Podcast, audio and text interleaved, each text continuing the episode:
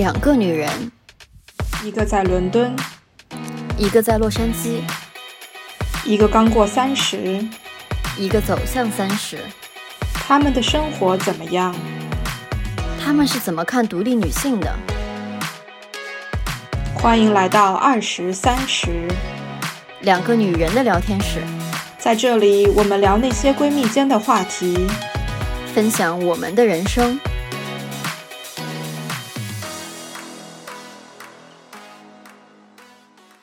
大家好，我是梁爽。各位伦敦下午好呀！哎呀，今天终于轮到我不用早起了，我是晨晨。嘚瑟，过分，难得一次，好不好？对我好一点，毕竟年纪比较大。Anyway，我们今天请到了一个嘉宾来聊一个特别有意思的话题，我是觉得。然后先来让嘉宾发个声音，我们要欢迎我们另外一位校友 Jessica。Hello，大家好，我是 Jessica。Jessica 现在在国内，所以我们这这这一期的录音又是那个跨国跨三个时区，感觉我们接下来会有越来越多这样子的这种录制的时候啊，因为有越来越多国内的朋友们愿意愿意参与到我们的这个讨论聊天里面来。好，今天要聊的这个话题其实跟我们所有人都有关系，只是刚好特别神奇的是，我们三个女生处在这个话题也许不同的阶段。嗯，这也是为什么我想要邀请 Jessica 来聊，因为她跟我的经历完全不同。虽然说我们三个人年纪不是差的特别的远，然后就是在二十三十这个段里面。那我们要聊什么呢？我们要聊小朋友的话题。为什么要聊这个话题？其实就是你绕不开的。到了，尤其是我这个年纪，为什么不结婚？为什么不要小孩？或者说为什么结婚？为什么要小孩？其实是很多很多。朋友会去纠结的一个点，所以我们想要把这个东西摊开来聊一聊，然后也一如既往的，这不是一个一期就能够聊得完的事情，所以我们想要邀请 Jessica 来结合她自身的一些经历，然后再结合比如说我和梁爽看到的、听到的、看嗯周围朋友们经历的这些东西，来分享一下，说在国内和国外生养孩子可能会有一些什么样子不同吧。但是在聊这个之前，先问第一个问题，两位就是说，我们为什么想要小朋友，或者说我们为什么不想要小朋友？我觉得我是想要小朋友的吧，就是我觉得作为女性这个身份嘛，你是有机会去体验一个当母亲的感觉，或者说是照顾另外一个生命的感觉。我我觉得我蛮想称之为说上帝给。母亲或者给女性的一个礼物，因为你有机会体会到男性没有办法体会的这种东西，然后我觉得它会是一个很美好的生活经历，就包括养育另外一个生命啊，和另外一个生命一起成长呀。所以我自己就是很理想化的来看，我自己是很想要小孩的。然后我之前不是在播客里也讲过嘛，就是婚可以不结，孩子一定要要。然后我爸妈也很想要小朋友，然后每天跟我讲说。哎呀，你生两个，哎，你生四个，我就觉得天哪，这是在干嘛？这是在把我当母猪看吗？我真的是好好崩溃啊！感觉就是我爸爸每天就是很想要孩子，尤其是我妈妈。我妈妈生我的时候特别年纪特别小，我妈可能二十三左右，然后就生了我，所以就是很年轻的妈妈。当时是，所以我不知道，我妈就觉得早点生孩子，然后多生几个。虽然我也不知道他背后的逻辑到底是怎么回事，他可能觉得孩子多了蛮幸福的这种感觉吧。我真的就是完全一个，这个对我来讲还没有进入到我人生重要的考虑范围之内，感觉就是一个完全理想化、两眼一摸黑的想法。那 Jessica，就是你需要倒数一下，就是在你有小朋友之前，因为现在已经是有小朋友了嘛，对吧？在没有他们的时候，那个时候你是什么样子的想法啊？我觉得。好像这个问题没有办法用理性脑来，就是来进行思考，就是呃。就大多数，我还蛮同意梁爽说的，就是大多数的女生可能在嗯二三十岁的时候，如果在一段非常好的感情里面，或者是呃就会憧憬，就觉得说，嗯，当母亲好像是一件很很幸福、很温暖的事情，因为小宝宝们都非常的可爱，然后嗯，就是有母性的、天然的，就是很自然的这样的一个向往跟期待，嗯，然后嗯，另外一个是我觉得就是说，嗯。嗯，生生小宝宝好像是一段就是感情非常好的一个，就是结晶嘛，嗯，所以他就是如果你找到一个很好的一个 partner，然后这个 partner 你非常想，嗯，settle 下来一起生活，嗯，就是会期待。呃，跟他一起有宝宝的样子，因为很多的呃，我们这个年龄的人，其实自己也是在就是家庭这种很 typical 的这种社会单元里面成长起来的，就会觉得说，嗯，爸爸妈妈在带一个小朋友，是一个很温暖的，嗯，家的形象所存在的，对，嗯，对我很同意，其实就是。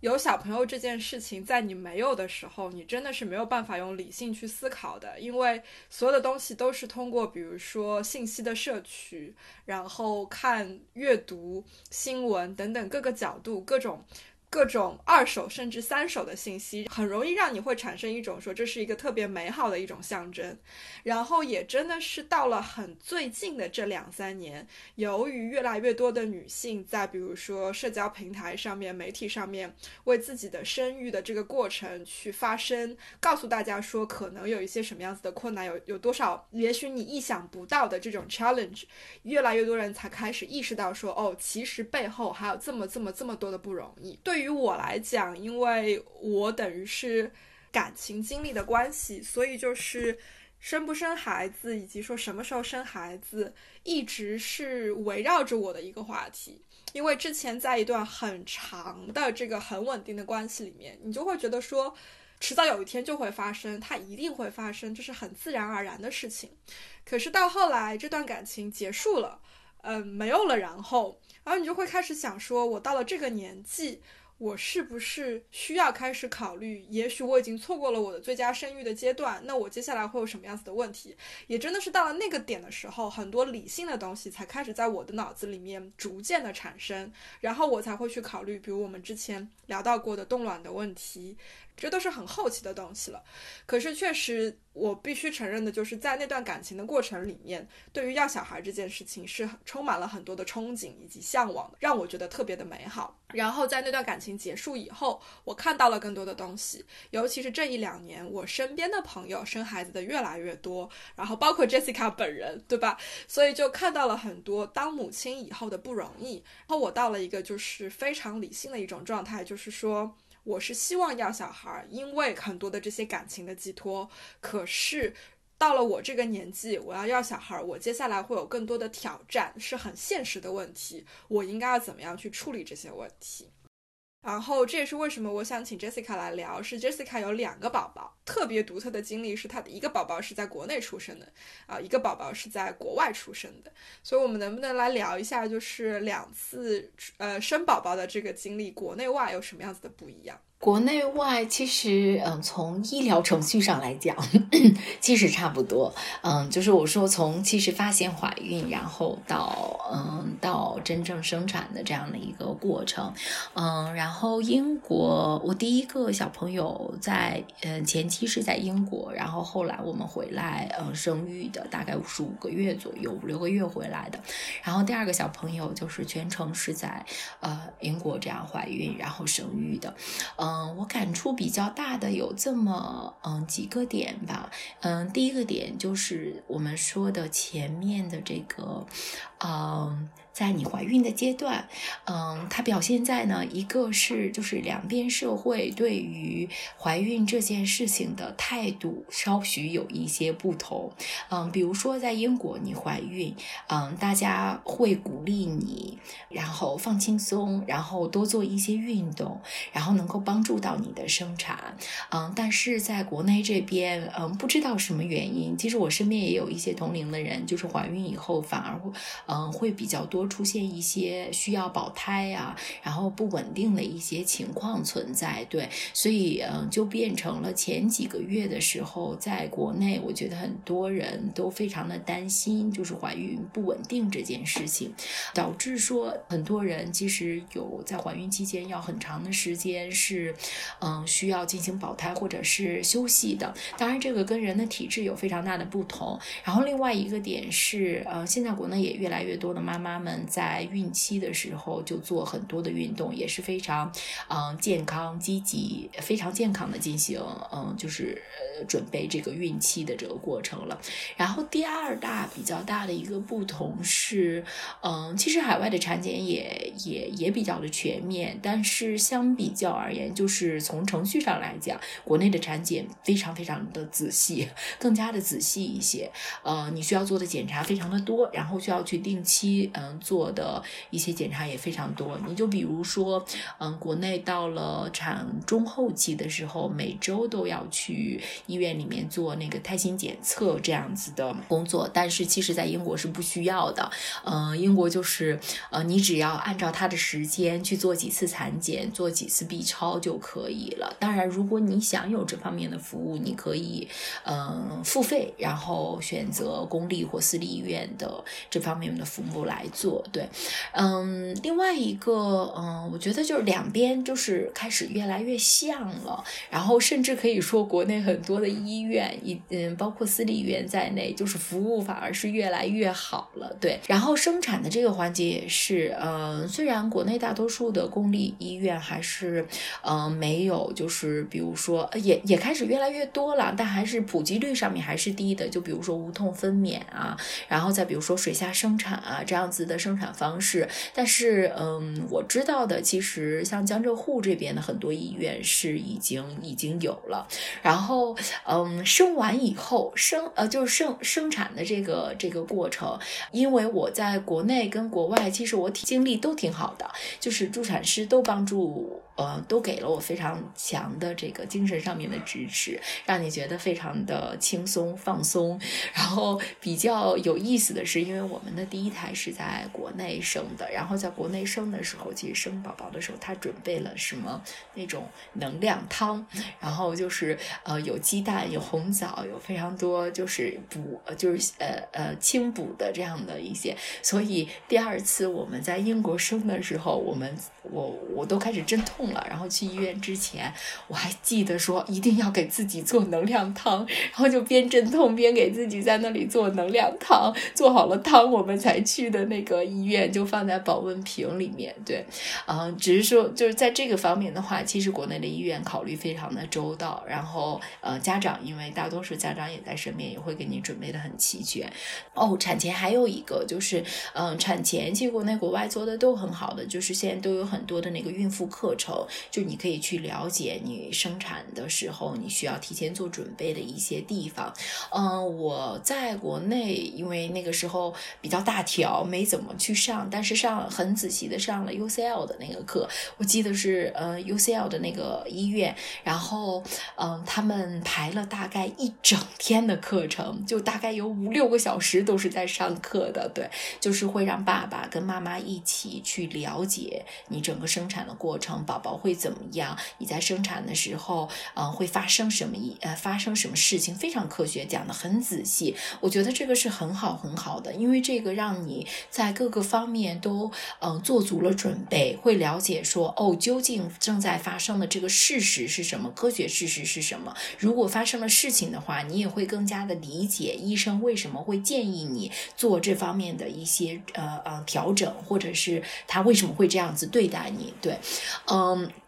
生完以后，呃，两边其实我觉得也都有非常相似的一些地方吧。嗯，我自己其实，在英国的生产经历是非常非常好的。我对 UCL 那个也附属医院的那个，呃，印象非常的好，因为他们给小宝宝做的检查很仔细，包括对妈妈们也是，呃，就非常 friendly，然后也不会给你很强，嗯，对你就很 nice，就会因为刚刚生完宝宝的妈妈，其实她的她有自己的精神。压力的，然后他也，嗯，是经过了体力上面的一个折磨的过程。对，国内，我的。体会也是也是类似的，就是还不错。可能是因为公共医疗服务在英国的 NHS 的体系下，其实做的还是蛮不错的。尤其伦敦地区的几个医院、几个大医院做的是不错的。所以，呃，我其实觉得在英国这边，就是平均水平，伦敦大医院的平均水平是非常好的，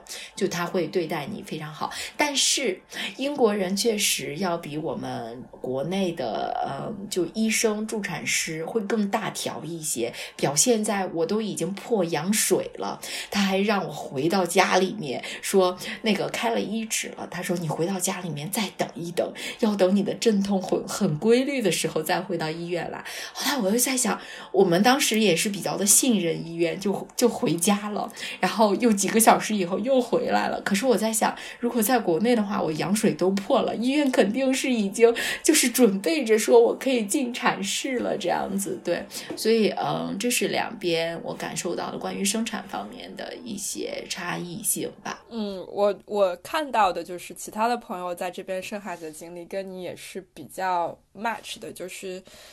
确实观念上非常的不一样。在国内，一个孕妇就很容易被周围的人当做是一个弱势群体，那他们确实就是。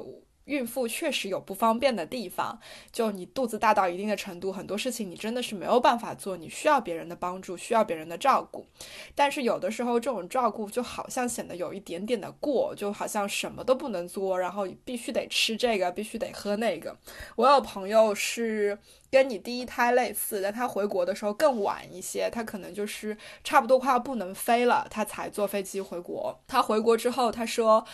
到国内的前面的几个星期，讲的最多的一句话是：“我只是怀孕，我不是残疾。”就是可见他受到的那种 extra attention 以及照顾，就是到了一个他完全没有办法能够接受的状态。就是你是把我当残废吗？我这些事情是可以做的，没有到那种程度。我也有朋友确实就他是回国生，然后也确实就跟你可能类似，在国内是后半程都在国内。他就说他比如说会遵从这边医生的很多。建议定时的出去做一些运动啊，就是保保证一些体能啊什么的这些。然后在在路上就经常会受到路人异样的眼光，觉得说你大这个肚子怎么可以做这种事情？这也太危险了吧？他说：“可是这是正常我应该做的，不然等到我生的时候，我连体能都没有，真的就是肌肉都没有力量，你让我怎么去生？那个其实更痛苦。所以这方面你确实你要往好的方向去说，这边确实更积极鼓励你去。”努力的维持你正常的生活的状态，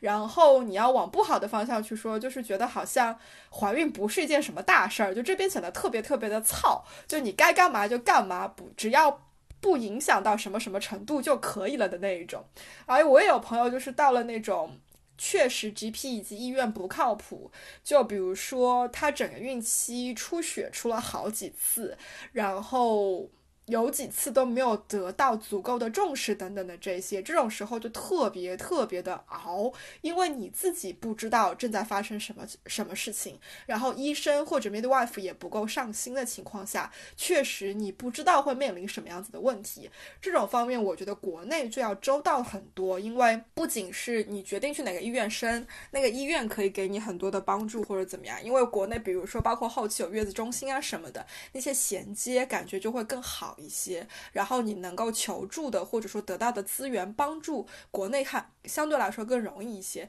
也是因为国内对于孕妇各个方面的照顾，其实我觉得要比这边细致很多、体贴很多。对对对，是这个是这个样子。对，刚才说到英国那个例子，我之前也有听说过，在英国生产不太顺利的，就是，嗯嗯，尤其最后还有在生的时候不太顺利的这种，就是我觉得，嗯，可能这边，嗯，就两边一定都会发生的，因为有那么那么多的人，然后有那么那么多的医院，对，嗯，林子大了，什么鸟都有嘛，对，嗯，但是有一点我倒是挺赞同的，就是说，嗯，我自己的个人态。读。第一件事情是，就是，嗯，一个是 physically 来讲，就是在在你呃呃。就是 pregnancy 的这样的一个过程中，嗯，就是 physical exercises 一些肢体运动是非常非常非常重要的。这个可能在嗯二十家左右的孕妇的身上体现不出来，但是在三十家甚至四十家孕妇身上是非常能能够体现出来的。就比如说你的盆底肌啊、你的腰部啊、啊你的肩颈啊等等，嗯，如果你运动的越多，其实你的复原会越快。包括为什么会鼓励自然产，为什么会鼓励母乳，都是跟嗯你的自然恢复是息息相关的。然后第二个点就是 psychologically 来讲，心理上面来讲，嗯，我觉得不应该，尤其其实越来越多九零后或零零后马上成为了这个妈妈们了，嗯，就是嗯 psychologically 来讲，就是大家其实嗯非常追求自我的嗯这个价值的体现，包括自我的这个舒适度等等的。对，其实你越你不可能让一个自我意识非常强的一个年轻人，突然因为成为了妈妈这件事情而去放。放弃很多东西，或者是做很多的改变，就但是长辈是这样子会劝你的，嗯，就是会说啊，你为了宝宝怎么怎么样？对我觉得在这个问题上，大家就是尽可能的可以放过自己，包括就是有一些你吃的东西、喝的东西等等的。我嗯，我其实，在怀孕期间，我问了医生，就是在英国的时候，我特别咨询了医生，我说，嗯，茶或者是咖啡啊这些饮品到底对我有什么样的影响？其实他他们都会有一个区间的，甚至是喝红酒这件事情，他都会有一个基本的一个区间。说如果你实在忍受不住了，即使你来一下也没关系，因为你不会像一个正常人一样天天酗酒或者是天天抽烟，你总归是有一些意识，说我不能做这件事情的。对，所以当时我我也是一直在工作的，我就觉得嗯，喝一杯 decaf，然后呃，偶尔有的时候特别特别就是嗯想放松一下，做一些就是嗯传统意义上来说不能够。做的一些事情，啊，我就是我也去做了，比如说喝 Diet Coke 这种，对，其实是是是能够让你心情很愉悦，我觉得这个对宝宝更重要，对不对？就健康上面，其实它也没有特别有什么影响。但是这个地方我倒要说一点，就是说，如果你可能会涉及到高血压或者是高血糖这种该不吃甜的地方，一定不能够吃，因为这个其实是有生命危险的，就比较的。就比较的，嗯，就就比较关键了，这个，嗯。你想，你怀第一胎的时候，那时候还要挺着个不是特别大的肚子，然后去冰天雪地的冰岛玩。我那个时候还劝了你很久，我觉得很担心。就是这样子的，很多细碎的东西，你回过头去想，确实就是，如果你不去，你会觉得我不知道我下次什么时候能去，因为宝宝出生了之后就要花很长的一段时间去照顾他，然后才会恢复到一个比较稳定的，可以再出去玩、出去呃放放松的这种这种状态。所以确实就是很多人会。debate 会去 argue 这种说，我到底应不应该去玩，我应不应该应不应该喝这杯酒？我身边甚至有朋友现在已经到了什么程度，就是。嗯，英国这边有这样子的信息，你在网上可以搜得到。就是即使你是母乳喂养你的小朋友，你只要把那个区间算好，你是可以喝酒的。那个区间算好了之后，你的那个酒精摄入到体内，它是不会分泌到你的母乳里面去，这样是不会被你的小朋友给喝下去的。就已经有这样子的攻略出来，就其实说明。很多妈妈非常的在乎，就像 Jessica 讲的自己的那种感受。如果我自己不快乐，其实我没有办法做一个快乐的妈妈，我也没有办法把这种快乐去传递给我的小朋友。这个其实会比较致命。然后就是我觉得我观察下来，我觉得特别神奇的一件事情，在生孩子这个上面，我觉得大自然真的特别特别的奇妙。就是你的身体其实是会给你很多信号的。当你的身体出现了，比如说。没有办法保护你肚子里宝宝的一些事情的时候，其实你是能够感觉得到的。这也是为什么会有高血压的问题，就是妊娠期糖尿病、妊娠期高血压的这些问题。你你其实可以从自己的身体的很多 symptom 里面读得出来。我有朋友，他确实就有那个。妊娠期糖尿病的问题，你见到他就是他确诊的那段时间，你看到他，你就能够看得出来说 something's wrong，就他的脸色、他的气色、他的唇色什么的都不是特别特别的对。这个其实是身体在给你发信号，然后你就会意识到说，我应该要去看一下，应该要去关注一下，可能会有什么样子的问题。这个也不是孕期独特的，就是说。日常的生活里面，你的身体就是会给你各种各样的信号，只是你自己会不会去引起重视，或者说你读不读得懂这些信号。然后到了孕期的时候，这些信号会更变得更加的强烈，会变得更加的敏感，因为你有另外一个生命在你的身体里面，需要你去保护，需要你去 take care of 啦。我想说，这个孕期计算喝多少酒这件事情，好英国人啊，就是。就是感觉他们全是 alcoholic，至少我在英国有这种感觉，大家都特别特别爱喝酒，然后 这个真的太英国了。哎，我这个地方想分享一件事情，我就是我觉得特别特别有意思。呃，可能就是国内的很多人都知道，国内有一个特别有名的一个 live house 的品牌叫猫，然后猫 live house，然后很多城市都有。对，然后我们因为呃一些工作的原因，嗯，上周。五对，上周五还是周四去去了呃猫 Love House，然后到下午都是关闭的。他所在的杭州这个猫 Love House，他所在的街区有非常非常多的 pub，有很多的 club，就附近很多。然后那天我们去完以后，就大概出来是五点钟，因为。一天工作非常累，后来我就跟我那个我们团队的人说：“我说我们去喝一杯吧，呃，我说我们找个地方去喝一杯，然后再回去。”然后我们就开始搜大众点评，结果发现杭州这边所有的 pub 跟 club 开开业的时间都是在晚上的六点跟七点。然后我就开始哦，我就开始摸头，我说为什么？我说英国的 pub 从早晨就开始喝了，怎么下午的这个 happy hour 都不能？有，就是一定要等到六点跟七点，然后我们找了一圈，后来就默默的回家了，就没有办法，好伤心啊！英国人对酒的热爱真的是难以言说，我觉得美国人都没有那么爱喝酒。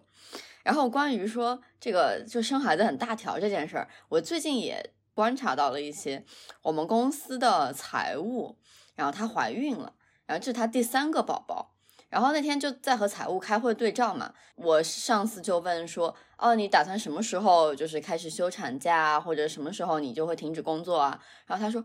哦，我打算直到临产之前都会在工作岗位上，然后我可能就可能就去生个孩子，然后一周之后我就回来了。我就啊，就是生孩子是这么顺便的一个事儿吗？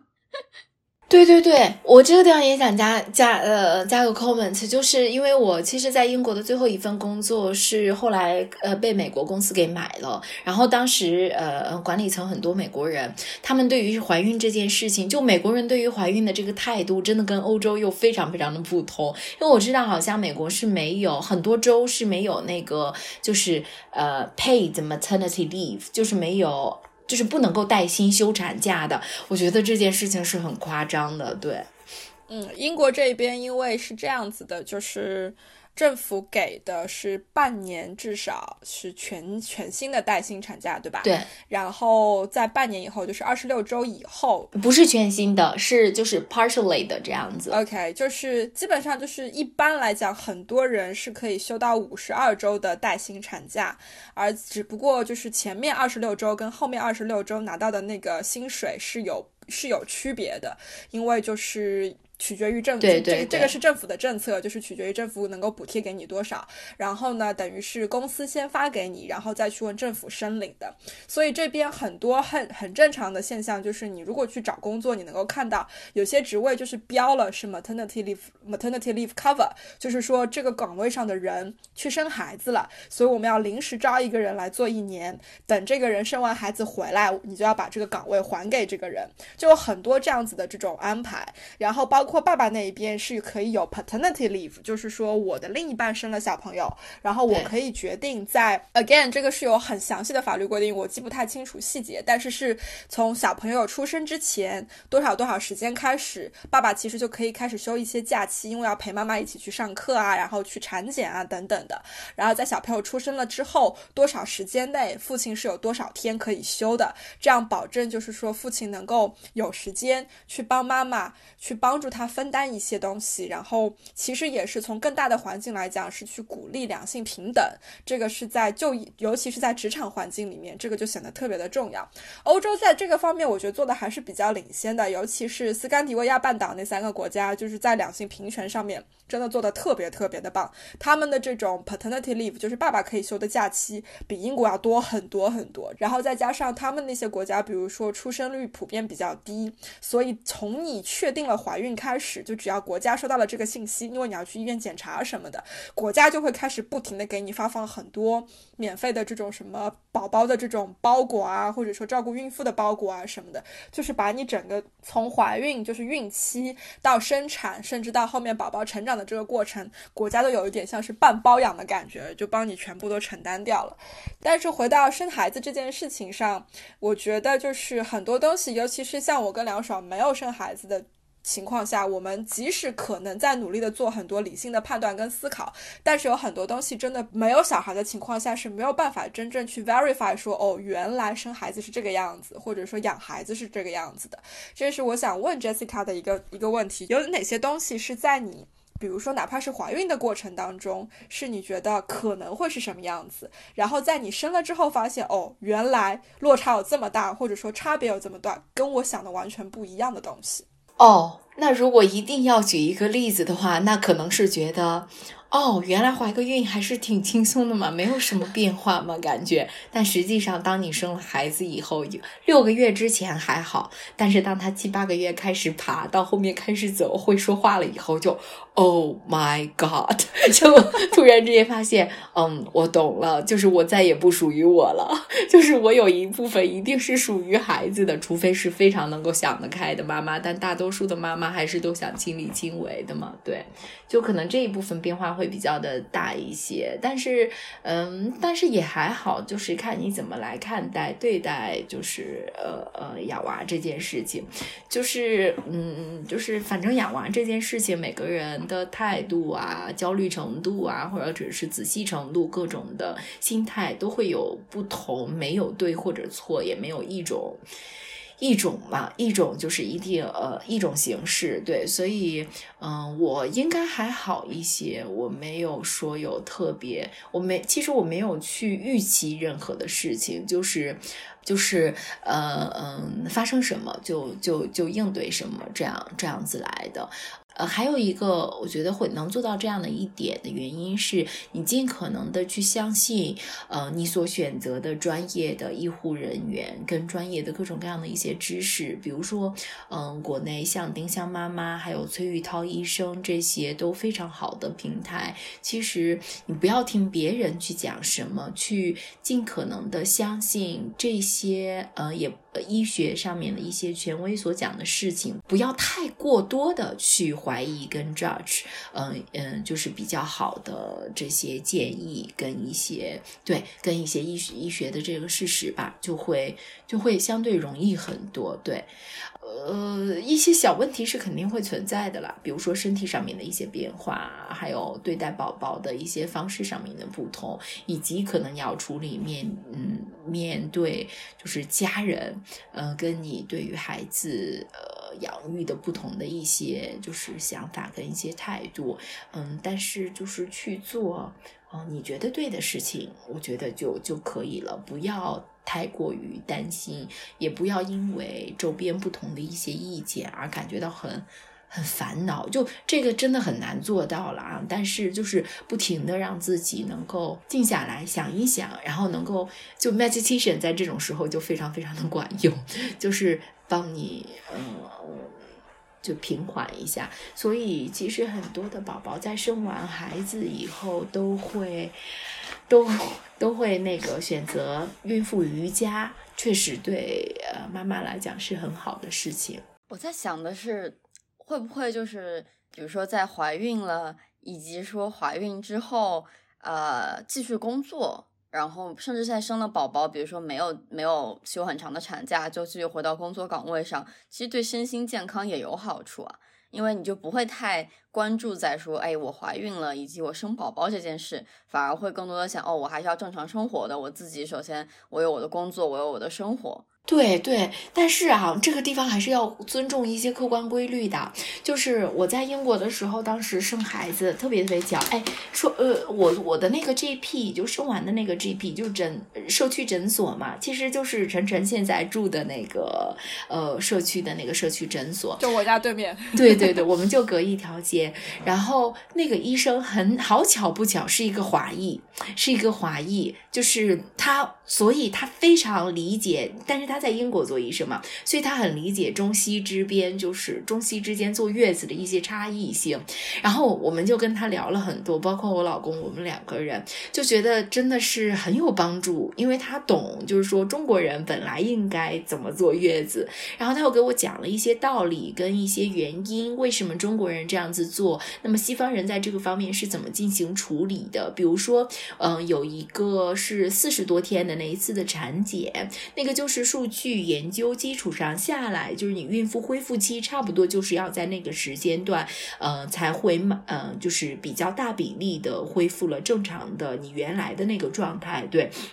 嗯，他就跟我说说，呃，所以你在那个之前还是不要做大幅度的运动的，因为你的身体在 recover，然后你那个之包括盆底肌运动应该在什么时间开始，什么样的运动怎么样上，它还是比较比就是有非常科学的嗯方式能够帮你来做的。然后这个地方其实我蛮想加一句的，就是因为你知道国内的那个互联网化非常的呃 程度很高嘛，其实有很多的平台有很。多的教练都在做一些就是很科学的，嗯，带着你在线的做产后修复的。如果是海外的华人妈妈，其实我觉得可以可以借鉴一下，学呃呃跟跟一下的。对，嗯，他们都做的还蛮好的，因为我有关注几个还做的不错的，Keep 上面有，然后还有个呃有个叫趁早的，他们也产后修复也都做的挺好的。对我其实还想问一下。关于就是怀孕了之后，这个身体激素的变化带来的。情绪上的影响，先做个 background 铺垫，就是说，在西方有很多的这种控制你的例假，或者说帮助你避孕的一些手段，这些手段在国内还不是很普及。比如说，有在英国也类似的，很普遍的是，大家有很多女性会选择在手臂上植入一个芯片，这个芯片就会让你不会不会来例假，所以就是你每个月那几天，你能够感觉到你的激素有变化，你能够感觉。到那个是你的例假期，但是你的身体不会有血或者就是子宫内膜脱落那些东西，它并不会出现。所以其实是通过一种人为的手段去调整你的激素的分泌，然后从而达到帮助你避孕的一些效果。所以就已经不再是简单的，比如说以前的那种规律的口服避孕药什么的，现在就是到了一定的科技的这种程度，有了这样子的一些手段。其实很多女生会考虑，因为比如说痛经的关系啊，就每次来例假很痛苦啊什么的，这个其实在这边特别特别的。遍，嗯，对，这个是 background information，嗯，然后国外因为很多女孩子都做了嘛，然后它的有效期大概是三到五年的样子，可能唯一的影响就是你会有一种怀孕的感觉，所以就会带来一些情绪上的变化。我就想提前预知一下，说怀孕了这个情绪上会非常敏感吗？还有会的会的，具体大概是一个什么样的情况？或者长痘痘？呃，就是怀孕的时候，肯定你会特别容易呃情绪化，就是想吃这个，突然之间就想吃，然后特别容易哭掉眼泪这个样子，对，它都是一种很正常的激素变化，我觉得。就是没太大的关系，对，倒是嗯，产后抑郁可能应该大家多关注一些，因为有一些人产后抑郁的反应是非常非常大的。对我觉得发生了产后抑郁，一定要把它当做一个病来进行治疗。我我反而觉得说，对于这一部分，其实更多的需要爸爸的理解跟家中长辈的理解吧。对，不要把他认为说啊，这个人不正常了，不不不，它是一种病，你正常的医治，它能够非常快速的就。能够恢复的，对，就是任何一种抑郁症，其实都应该很积极的去治疗跟面对，对该吃药就吃药。正好 Jessica 姐提到了这个爸爸的问题，我们就把男性拉进来再扯一下，因为我觉得我们从开始到现在聊，一直都是作为一个母亲的角色，我们要如何应对生产这件事儿。我其实想知道说，作为男性。就是我们需要一些什么样的支持，然后需要我们的另一半去给给我们什么样的支持，在整个生育的过程里，这就是大概去年还是前年有一个中国很火的词叫丧偶式育儿嘛，就说在中国孩子都是妈妈养大的，然后爸爸几乎就是一个撒手不管的状态。因为我们三个其实都有国外留学和工作生活的背景，我们可能对这种丧偶式育儿认同就会少一点，至少说我自己会觉得说。生孩子本身就是两个人的事情，又不是说只有我的基因，就对方的基因也占了一半。为什么就是在这方面另一半不能给我更多的支持呢？就是我可能在国外待了很多年，一个很自然的想法。包括我也看到说，在国外爸爸带孩子也是非常非常常见的，我们公司的两个创始人，然后全部都是爸爸，他们也经常会说说，哎，不好意思，这个时间我没有办法去开会，我要去接我的孩子。然后甚至我们 CEO 就是开会开到一半，他最近刚他可能刚有孩子不到一岁的样子，然后他就开会开到一半就说说，不好意思，这个我孩子在哭，我得我得稍微就是呃出去一下，然后我等一下再回来，呃就是这样子，大家也都是非常能够理解的。但是我不知道国内会不会是另外一种情况。就是呃，国内呃也有非常好的爸爸，然后嗯，但是从大比例上来讲，从认知上来讲，确实丧偶式的更多一些，或者是爸爸在这个家庭里面承担的，嗯，跟孩子之间的，呃，就照顾孩子这件事情，他承担责任更少一些。但是其实我对这件事情看待还是比较客观的，就是嗯。为什么就没有说完全的支持或者是完全的否定？我觉得从理念上面来讲，爸爸确实应该更为积极的去参与到育儿这件事情上面。哪怕你非常非常的忙，你也应该说至少有这样的一个意识跟嗯，就是努力来做到这件事情。对，来做到说有一个时间是属于我的父亲跟孩子之间的交流的一个关系。为什么要这样做的原因，是因为父亲在嗯。对于孩子的成长来讲，他扮演的角色是妈妈和其他人不能够替代的。就是因为男性跟女性不一样，男性跟女性在家庭里面，对于孩子来讲，它象征的意味的东西是不一样的。比如说勇气，很多的安全感，其实很多时候是通过爸爸这边来得到的。爸爸的这个伟岸，然后爸爸的呃。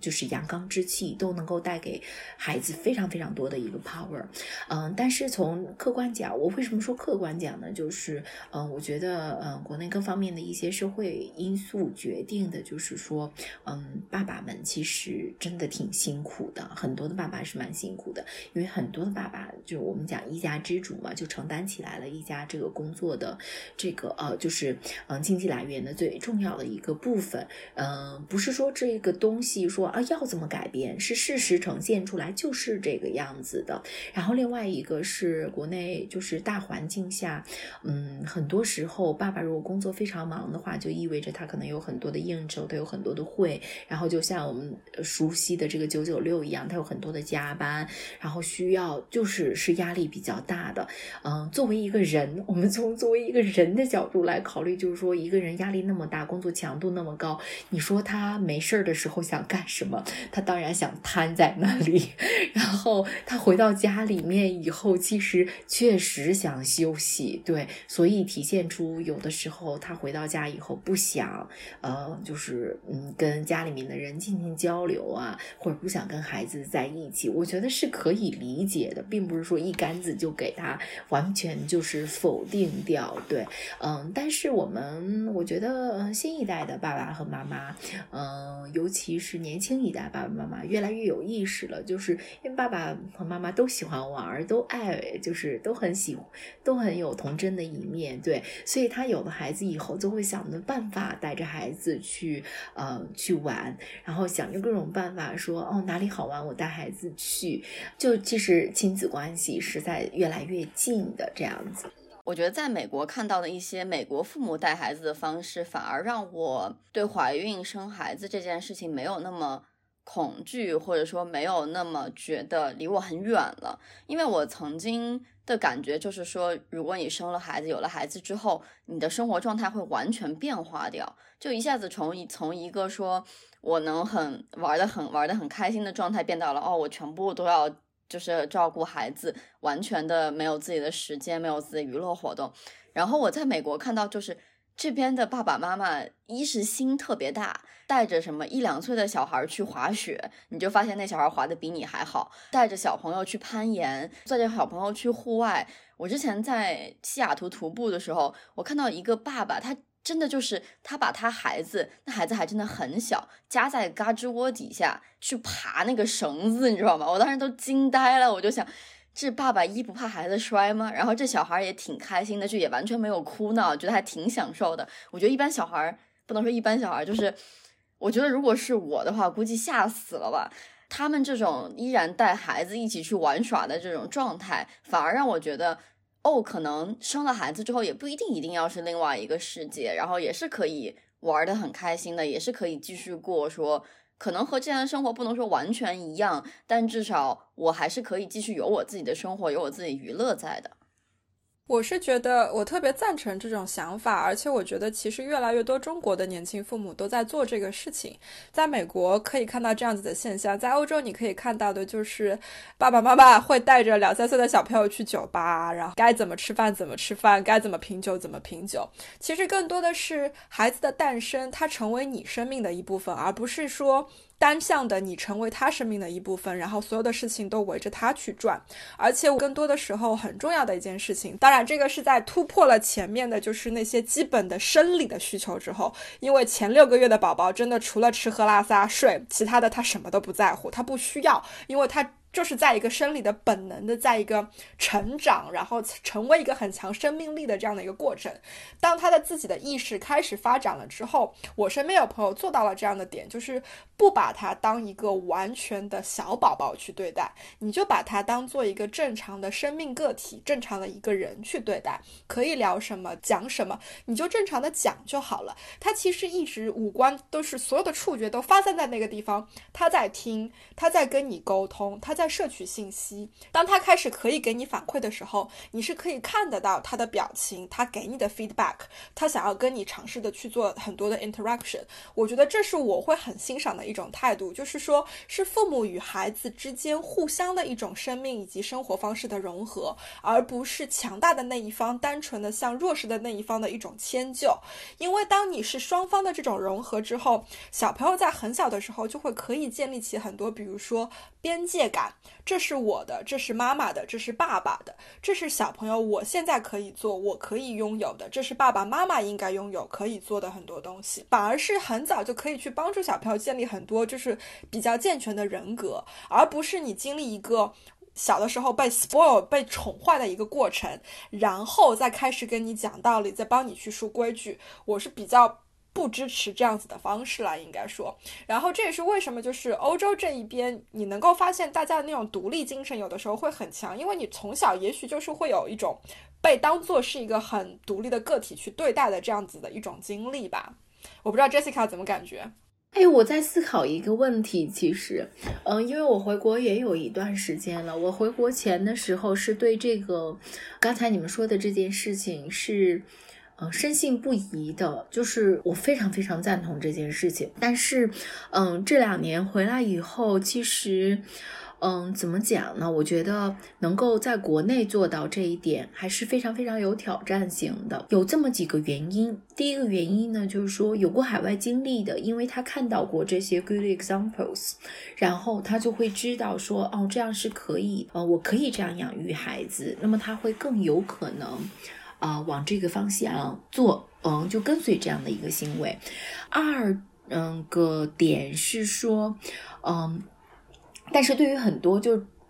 完，嗯，一直在国内生活和工作的人来讲，能做到这一点，其实挺有挑战性的。嗯，这种挑战性也表现在了，嗯，一他敢不敢。嗯，他嗯有没有 ready？心理上面有没有 ready？然后另外一个是说，是不是有公共环境、公共场地可以支持你做到这一点？嗯，他是不是有足够的准备啊？各个方面就是心理上面准备跟能力方面的准备做到这些。然后第三个大方面的原因是因为我们中国，嗯，或者是说亚洲文化里面，其实是。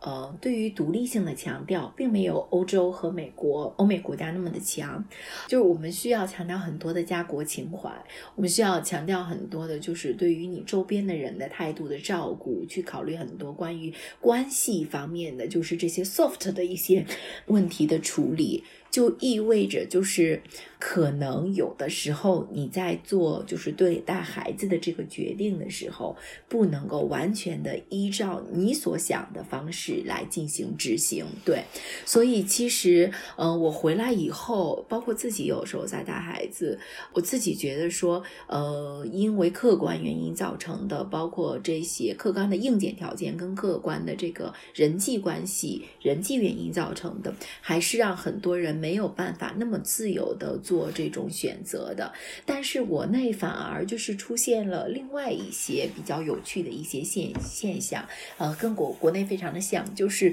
呃，让很多的短途游啊，或者是亲子长途游啊，就这种旅游形态越来越多的开始出现了。但是这种其实就跟我们海外的一些呃很自然的方面，呃，就是会有些许的不同吧。对，但是方向上面本质上来讲，变化的方向上面都是一样的，就是更多呃家长跟孩子去做呃，就互相陪伴着成长了，算是。我其实注意到一个现象啊，就是我们一直都觉得说欧美所谓强调这种个体性、独立精神，在我的传统观念里面，我觉得中国是更强调家庭的一个概念的，就是就包括 Jessica 说的这种家国情怀。但是我又发现说，美国人就欧洲，其实我我接触的人也不是特别多嘛，尤其是比我年长的，但我发现美国。大家在实际行动上反而是把家庭看得很重的，就比如说，别别人会给予说你去照顾孩子，别人会给予你理解，别人会理解说你会每天划出一段时间来专门的，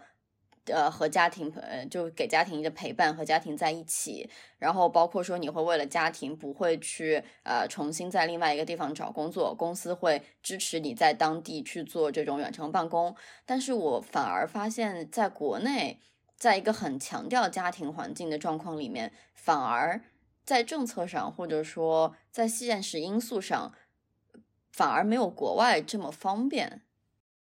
啊，我我我对这个事情态度是，我觉得，呃，这个跟国家没有关系，我觉得跟社会发展阶段是有关系的。对，就是，嗯，它是一个 cycle 或者是一个 trends 的这样的一个变化，就是，嗯，因为，嗯嗯，欧美的就是工业革命啊，或科技革命啊等等，其实经济已经发展到一定的水平了。那么他们拼的那个阶段，或者是说他们，嗯，对他们拼的那个阶段，sort of 就是已经过去了。但是国内是正处于。于就是不命快速发展的这样的一个时候，所以就是在这个地方可能就要做一些妥协跟做一些牺牲吧。嗯，当我们生活条件越来越好了，经济条件越来越好的情况下，我们会马斯洛嘛，呃，不同的层级的这个需求上面来看，对，会慢慢的，嗯，也会有相似形态一些变化的，对，嗯，就比如你说现在新生代的家庭或九零后、零零后，你让他拼命，就前两天不是还有那个热搜嘛，就是九九六，有些。人拒绝九九六，对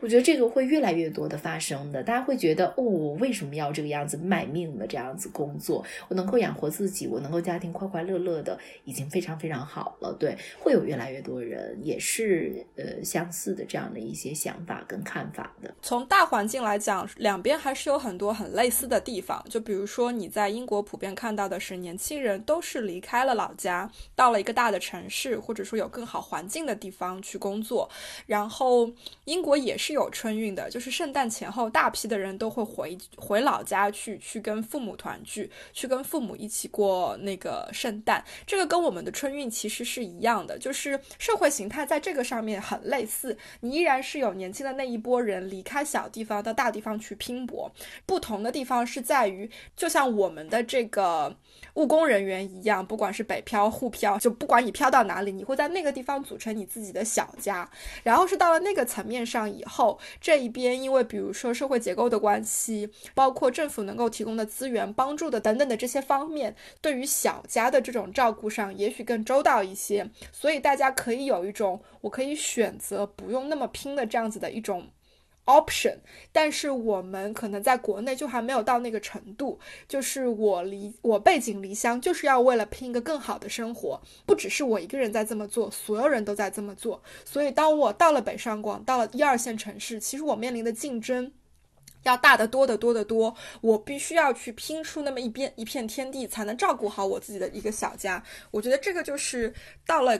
下一个 level 上面就会有不一样，而且我们国内的这种环境真的是允许你说你去拼，你去怎么样，真的就是会不同的，会跟你在。家乡里面，或者说在老家的生活完完全全的不一样。有很多人也许在北上广漂了多少年之后，真的就可以回家盖一栋房子的那一种。可是这种区别在英国就完全没有那么的大。也许不同的就是我到了伦敦，我的年薪可以多个百分之多少，二十三十或者怎么样，可是不会有那种翻天覆地型的改变我人生的那种。现象出现了，我出生在一个中产阶级家庭，我不可能脱离我这样子的社会背景了，我不可能跻身成为上流社会的人，这种可能性很低。就是英国这边，尤其因为阶级分化非常非常的巩固，非常的稳定，所以大家能够拼的这种拼之后能够得到的好的结果，其实没有在国内的那种拼搏带来的区别来的大。Jessica 那段描述让我想到两个问题，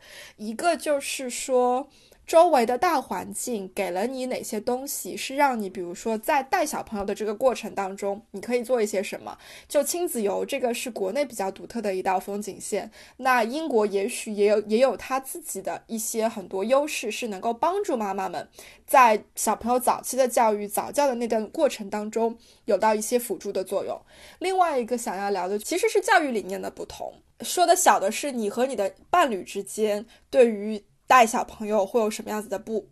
不同的意见，然后怎么样去克服？然后大一点的，就是比如说，也许带小孩不是一辈人的事情，不是两代人的事情，可能是三代甚至四代人的事情。尤其在国内的环境下，比如说你跟公婆同住，或者说你的父母。公婆那一代离你比较近，他们难免会在育儿上面跟你产生一些观念上的不合。这个我甚至都不觉得有的时候是来自不同的辈分之间的，甚至你的朋友之间，可能带带小孩的这个想法上面就会不一样。小朋友年纪相仿，但是他们的育儿理念完全不一样。当你的小朋友要跟他们的小朋友一起玩的时候，其实你作为家长，你是要面临很多 consequences 的，因为。双方的理念不一样之后，小朋友之间互相产生的影响也是不同的。从外界的这个资源角度上面来讲，就是你觉得中英两边有什么样子的不同？然后是人际关系的这一方面，周围的其他人、亲近的人跟你的教育理念产生不一样的时候。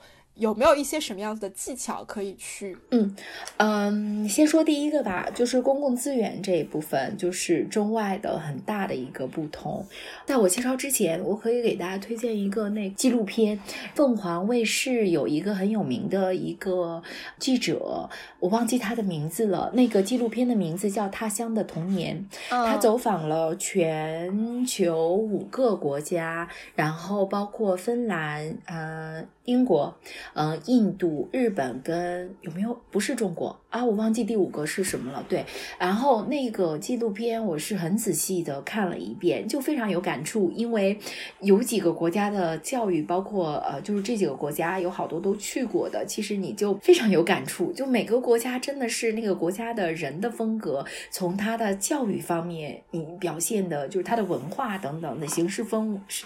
方式，就从他的文化上面就呃从。教育这个角度，就就凸显的就是淋漓尽致。对，嗯，我看那个呃呃那个的时候，其实比较大的一个感触，还就是公共资源方面的这个感触。一块是表现在就是教育资源，就是学校啊，他怎么教，他的这个主流的这个教育理念是什么，教学方式是什么。然后第二个就是呃公共资源，就比如说博物馆，然后。家庭中心、儿童中心，嗯，图书馆这个，嗯，这方面的这个资源，嗯，在这一块，其实我就，嗯，我觉得还是呃，日本包括欧美国家做的好一些，嗯，或者不是欧美国家，是欧洲国家做的好一些，对，嗯，因为，嗯，他们在嗯公共资源方面，图书馆啊、博物馆啊，然后社区中心啊，嗯，是非常非常嗯尊重，包括考虑到。呃，妈妈跟孩子这个群体的，所以它的很多设施都是非常儿童友好的。就是英国比较典型，伦敦更为典型一些，就是呃会有儿童图书馆，每个社区还会有社区的这个 children center。然后，嗯，children center 做什么呢？他会做一些类似于国内早教的一些呃课程。然后这些课程最重要的是几乎都是免费的。对，所以说到这一点，就衍生出。来了中外非非常大的差距。中国巨大的市场让资本不停的在创造各种各样的与早教还有 K 十二教育有关的各种各样的产品，他们通过贩卖焦虑的这样的方式，呃，来使内容能够触达到呃教育触达到这个家长。我不是说这件事情不对，因为它只有形成了这种商业模式，才能够让更多的人以更为呃就是直观的、直接的方式能够接受到这些服务。但是从某个角度上面来讲，它的性价比上来讲，我个人觉得从呃是低的，就是没有那么高的，因为呃里面有很多的元素啦，这些都是呃就是一些客观的一些产业方面的一些元素造成的。对，嗯，但是各有利弊吧，只能说就是海外的这一部分的公共服务会更平均、更均等一些。另外一个点就是哦，还有一个就是美国的那个 Children's Museum 儿童博物馆，美国的儿童博物馆是做的非常非常好的，每个城市几乎都有一个儿童博物馆。美国的那个儿童博物馆就比较类似于英国的那个社区儿童中心，就是它的功能其实是一样的，对。嗯，从国内的这个角度来讲，这些公共资源是比较稀缺的，甚至是北上广这些城市，嗯，就比如说去美术馆或者是去博物馆，有的时候连小朋友坐在地上看个东西，长时间的看个东西，或者是临摹画个画，都会有保安过来说啊，小朋友你不要坐在地上，让呃那个干扰到了其他的人，我就会觉得说，嗯，这样做不是特别的好，就是他们很多人没有办法从啊。支持儿童友好的角度来看待这个，呃，看待这个就是问题吧。嗯，我其实觉得国内会变化，它只是一个时间的一个问题而已。然后不能说哪个是完全对的，哪个是完全错的，只能说就是说在这个方面，其实国内更应该学习欧美国家的一些儿童友好的一些做法。我也很期待，非常非常期待看到有更多的更好的性价比高的一些儿童服务，能够让中国家长，嗯，能够。享用到，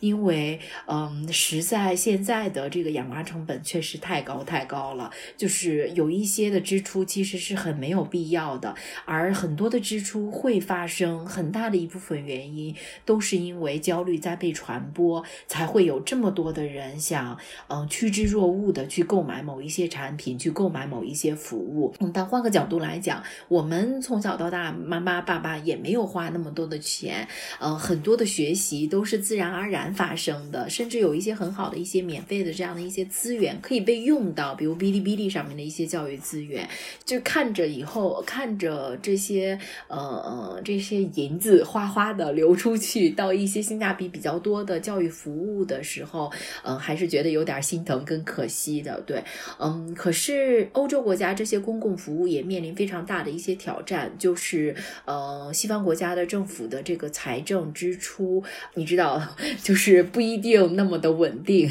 以及其实是很拮据的在过的。所以，呃，其实，在英国这边就表现非常的明显，很多的儿童中心其实，呃，就被取消了，因为没有钱能够支持他们继续做这件事情。对，这差不多是我能够感触比较大的，就是呃，中国跟海外的比较大的一个差异差别吧。对。嗯，然后你说那个《他乡的童年》是周轶君拍的，周轶君是以前是一个战地记者，然后我特别特别喜欢他，因为他是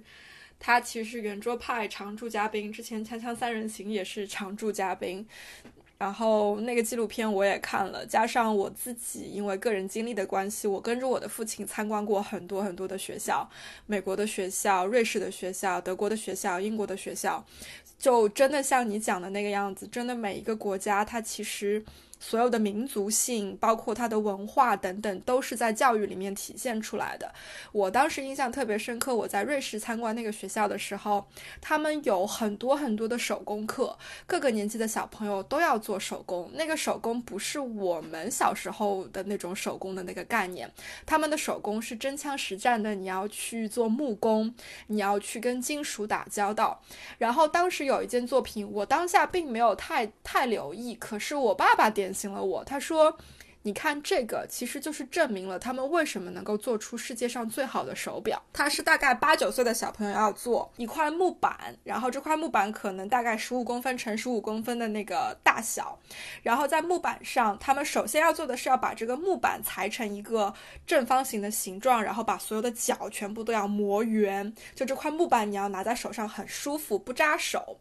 接下来你要做的事情是，你要在这个木板上非常均匀的钻出多少个洞，而这些洞你是后期要钉那个木头的圆柱钉子进去的，所以所有的距离。互相之间的间隔，小朋友要自己去做测量，包括每一个洞的大小都必须要保持几乎是一样的，因为你的那个圆木钉几乎是一样的大小。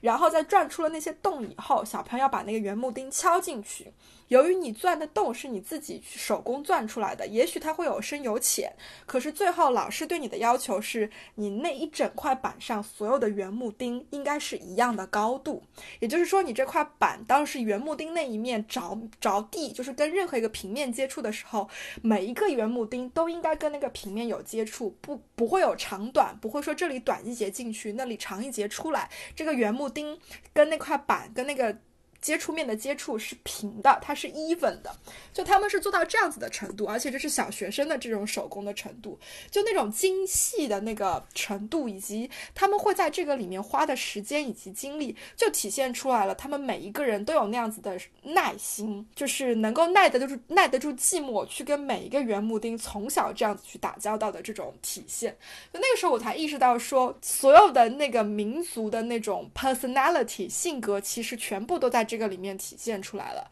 然后英国这一边就是很明显的，比如说想方设法的给大家提供不同的这种职业信息的渠道啊，那个是一个高中啊，已经是我去参观的，所以他们会给你带到看到的更多的是他们的 career office 有多么的发达，比如说更多的会很在乎学生的自己这种心态，怎么样以一种鼓励式的教育去鼓励他们对自我的一种肯定，然后细致到会有一些让我觉得有一点过，比如说他们会考虑。红笔不能拿来批作业，因为这么多年一代一代的传承，大家导致了对于红色的笔、红色的颜料有一种负面的情绪，所以那个学校开始去一致采用紫色的笔来批作业。我说这个有点太治标不治本了吧？因为就是那你不就在培养新一代对于紫色的这种负面的情绪吗？可是在这个里面，你能够感受得到，就是英国这一边对于小朋友的心理状态的一种照顾，其实还是比较细致、比。较入微的，对对，就是嗯，包括嗯，其实如果你看他像童年，包括你看芬兰教育跟日本教育。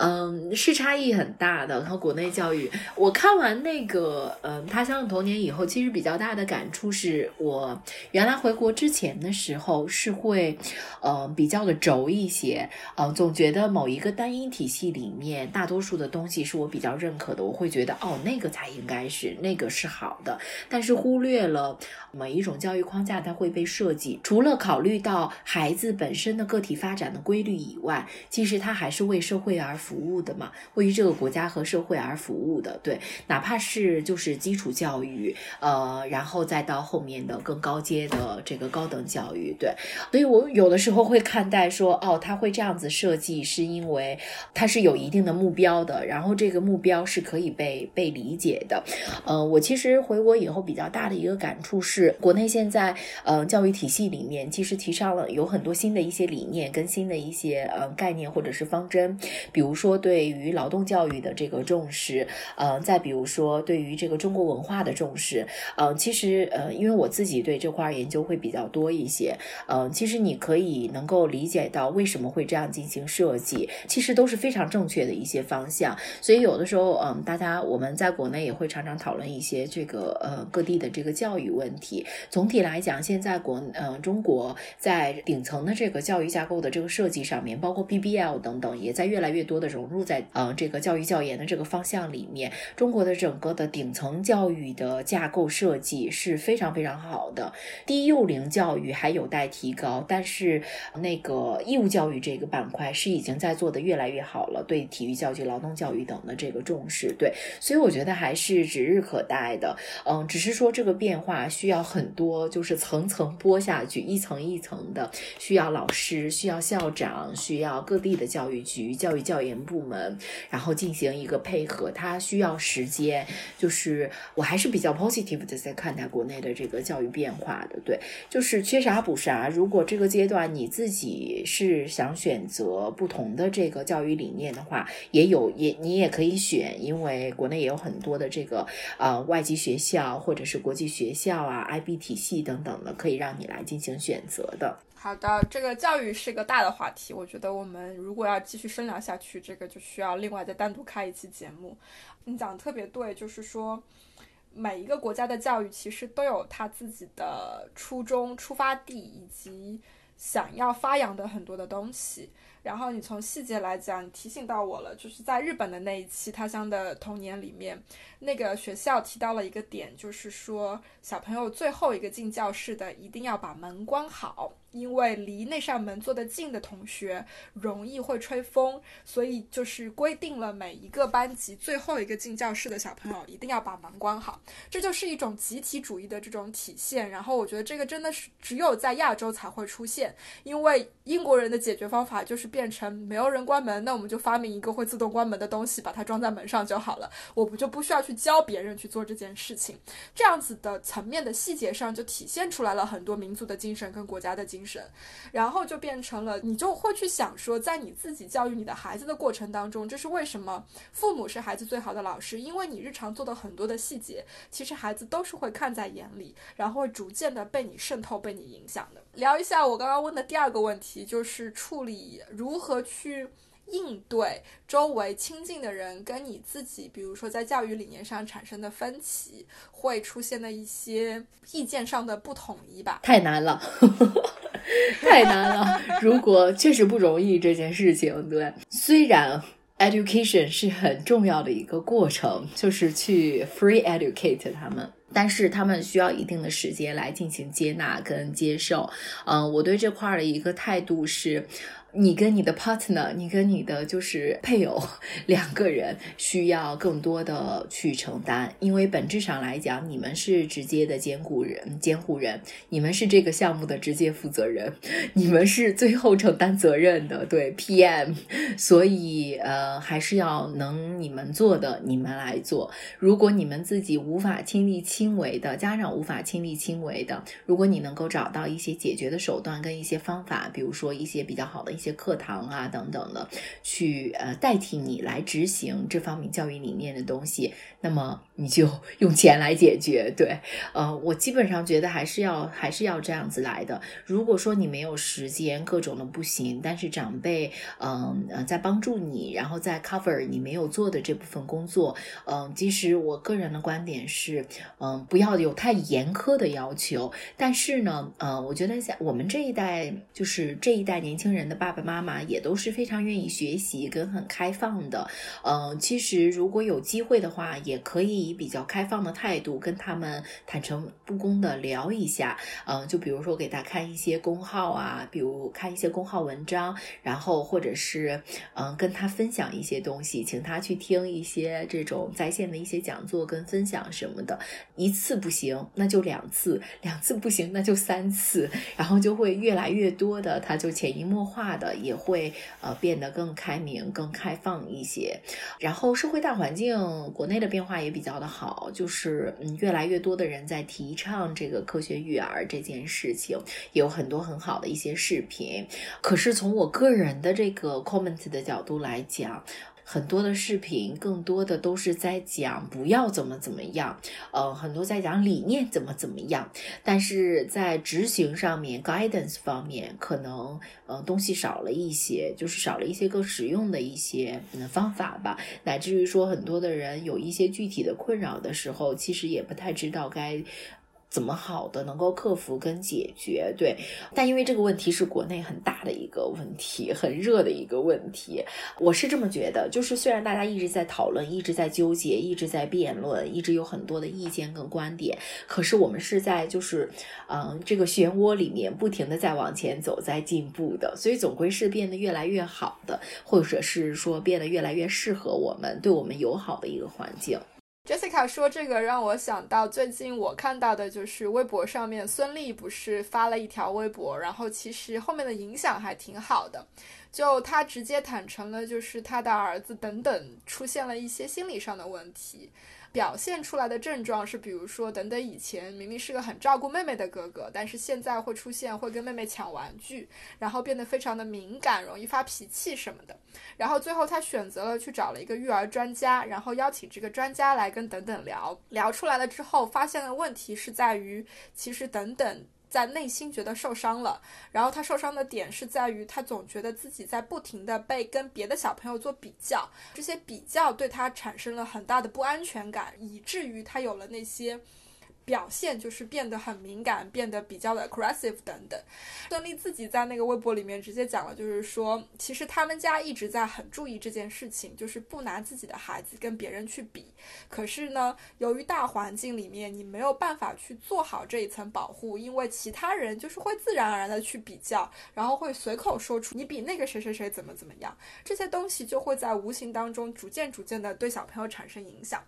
我觉得这是一件很好的事情，是因为他作为一个公众人物，他在分享这样一个非常正确的方式，而且在直面的。坦白他遇到的这样子的挑战，而且他给的这个解决方式是对的。然后第二个是他作为一个公众人物，他做这件事情其实影响是非常好的。就是像 Jessica 讲的，我们是在一个螺旋式不停上升的一个过程当中，我们需要越来越多的人去分享这样子的经历。嗯，然后这个孙俪这个事情，我还挺想就是加一个我自己的那个看法进去的。我觉得就是，其实家长会做很多的决定，或者怎么去对待等等呢，都是出于保护孩子或者让孩子更好成长的一个角度而出发的。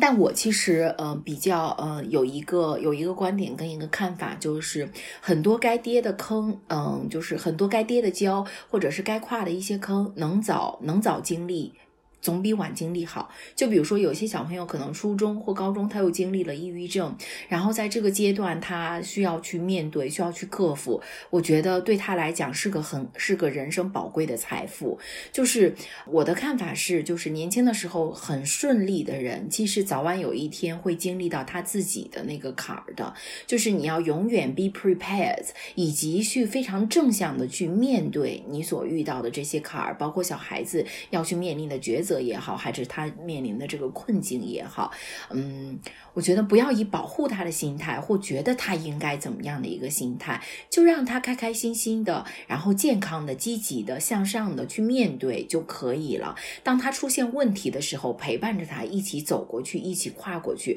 我这一点是非常非常重要的，因为生活条件越来越好了，很多小朋友其实生活环境都非常好，成长环境都非常的非常好，被保护的很好。那么他的抗挫折能能力，或者是他很多的这个，嗯，他的 persistence 以及我们讲有个词叫 great，嗯，他坚毅力其实是需要被培养、被锻炼的。这个方面，我还是觉得说，该让他过的这些坎儿一个都不能少，就让他就是就陪着他一起面对就可以了。我觉得我们聊了这么一大圈，从一开始要不要生孩子，现在直接聊到了如何养孩子，尤其是育儿理念的上面，其实发散的有一点点远。但是我相信大家能够从这段对话里面听出来，Jessica 完全不后悔生了两个孩子，而且她非常享受带孩子跟孩子一起成长的这个过程。但是我也有发火的时候，但是我也有很很想为什么要生出两个孩子的时候，想法的时候。可是 at the end of the day，就其实是一个 trade off 嘛，就是那些让你抓狂、让你受不了的时候，还是会被一些高光时候让你享受的那些时间去 trade off 掉、去 balance 掉。对，嗯这个倒是。而且从今天的聊天里面，我感受到的一点是，能够陪伴另外一个生命成长是一件特别美好的事情。嗯，这个陪伴会有高低起伏，会有跌宕起伏，尤其会有很多很多困难的时候。这个困难也许来自于你，也许来自于孩子自己，也许来自于根本不受你们两个人控制的第三方或者是大环境。可是这个过程其实非常的有意义。一方面是让你看到一个生命如何从最基本的刚刚出生连头都不会抬，到后面不断的给你产生体能上以及脑力上的很多的挑战，让你去自己做很多的反思，去考虑我要成为一个什么样子的妈妈，成为一个什么样子的爸爸。然后这个生命的出现也是让你意识到了，就是真的就是生命是一件很美好，然后特别顽强的一个东西。这是我自己。通过观察，包括你生孩子以及我其他的朋友生孩子的这个过程，我发现了，就是你二胎生出来的时候，你老公讲了一句话，不是说就是人类这么高级的一种动物，刚刚出生的时候真的是什么都不会，连自己都不会保护的那一种。然后你去看那些低级的动物，反而是刚刚出生没几分钟就可以站起来走，然后很快就会就会跑的。对，它的生存能力很强。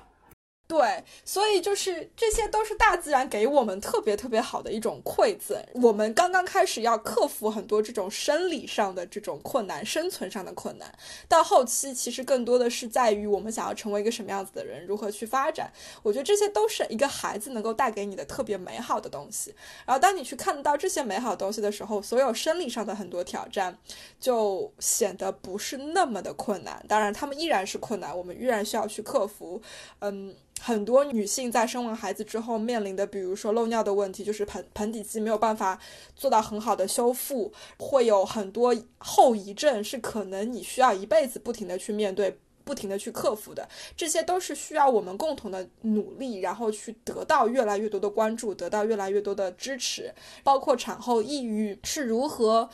影响到那么多的人，这个其实跟你的经济条件有的时候并没有直接的关系。我觉得更多的时候是能够意识到妈妈在从怀孕到生产，在成为妈妈这个过程当中经历了哪一些变化，有一些哪什么样子的需求，这些也都是需要我们更多的努力去让大家得到更多的关注和支持的。这些都是我觉得是路漫漫其修远兮吧，但是。值得我们继续去努力、继续去改善的。然后再引申下来的一个点，就是讲到我们聊到了丧偶式育儿的问题。然后 Jessica 点的非常的好，其实是很多时候社会大环境逼得我们不得不丧偶。这些大环境让我们男性也好、女性也好，必须去。Fit in certain roles，这个就不是单纯的一个人能够去改变，或者说就会想要一夜之间就可以改变的。这些其实都是我们需要共同的去努力，越来越多的人去培养、发扬这样子的意识，才能够让很多的育儿越来越不丧偶，让很多的婚姻越来越不丧偶。我还想加嗯一个点吧，嗯，其实我觉得。嗯，我自己觉得就是在在在孩子的这件事情没有，就任何的，就是这个行为方式上，对孩子的这个方式上面没有绝对的对或者是错。从就是家长自己的角度来讲，我觉得比。你要去做好，更重要的是你的心态是好的，你的心态是健康的，你的生活方式是舒服的，让你觉得。当然，这个不是说，嗯，让你偏离，说做一些非常极端的，呃，一些事情，不负责任的事情，不是，就是呃。我我的意思是说，不用为了一定要成为别人眼中的那个爸爸和妈妈而成为那个样子的人，嗯，还是做你自己。就像刚才陈晨姐讲一个点特别好，就我们是一个共同成长的一个过程。但是我确实从自己的经历上面来讲说，如果你要做，嗯，需要有 work life balance，又想在事业上面比较好，又希望说家庭能够兼顾得到，对个人的挑战是非常非常大的。比如前段时间我就。在感慨，我说有了孩子以后才知道什么叫做珍惜时间，才知道说那个时间有多么的宝贵。嗯，因为你要分很宝贵的一部分时间是与孩子进行一起相处的，剩下的时间才是可能是属于你自己的，或者有一些还不是属于你自己的时间。对，嗯，但是 anyway，这是一个很好的一个人生阅历跟人生体验。对我觉得，嗯，能养能和孩子一。一起成长，能让自己变得更好，嗯，是个很快乐的一个过程。然后我再加一点，就是最近不是奇葩说有一期就是聊这个问题，然后蔡康永提到了一个，我觉得也是戳中很多人的点，就是爸爸妈妈这个 title 不是说你戴上去之后你就能够摘得下来的。这也是为什么很多人在要不要孩子这件事情上会有很多的顾虑，因为。确实就是你迈出了这一步是没有回头路，就是你是连 break 都没有的。可是也同样的，就像 Jessica 说的，会有很多的时刻，你会觉得我为什么会把你生出来？为什么要让你给我惹出那么多的事情？但是你你退一步去想，你在所有的关系里面都会有那样子的时间，都会都会有那样子的时刻，觉得我为什么要跟你做朋友？你怎么又给我扯那么多一堆事情？我要来给你擦屁股？我为什么要跟你在一起，跟你谈恋爱？其实。这是在所有的关系里面都会出现的。作为一个就还没有生孩子的人，我能够去去 envisage 去推推断的一种感觉，就是说我把你生出来了，其实很多时候我要对你负责任，就这是我的一种选择。就好像我选择跟你做朋友，我选择跟你在一起，在这段感情关系里面，那么很多的后果是我需要自己去承担、自己去面对的吧？我觉得可能就是。就是一个年龄阶段有一个年龄阶段要考虑的事情吧。就比如说，当 Jessica 和晨晨讲他们看了纪录片，然后奇葩说关注到的这个话题，包括孙俪的那个事情，我发现这三个就是。我都不是很关注，或者我都不是很知道，就是可能我所在的这个年龄阶段还没有让我进入一个我需要持续的去关注这样子的信息，呃，这样的信息，或者说他在我的生活里还没有到一个很优先级的一个状态，所以我的感觉就是，嗯，听二位姐姐聊得很开心，开心就好，不焦虑就好。我觉得我还是会还是会生小孩的了，就是听完之后觉得，嗯，还是要生小孩的。好的，今天非常感谢 Jessica 熬夜来跟我们录这期节目，然后我们聊的也非常非常的泛，其实就是跨的面非常的广，但我也相信我们聊到了很多很实际的东西，希望对听我们这期节目的人有一定的帮助。一如既往的，就是我们想要告诉大家的也是，这不是一件可怕的事情，其实更多的是。它可能会有什么样的挑战摆在你的面前，但是同时你可能会有什么样子的收获吧？这跟我们主旨都是一样的，所以我们也不希望说你因为这一期节目决定说哦，我一定要当妈妈，或者说我一定不要当妈妈。其实更多的是我们在分享我们的经历，让你看到说会有什么样子的可能性，这个更重要。好的，谢谢 Jessica，谢谢，谢谢大家，谢谢晨晨，谢谢梁爽。Thank you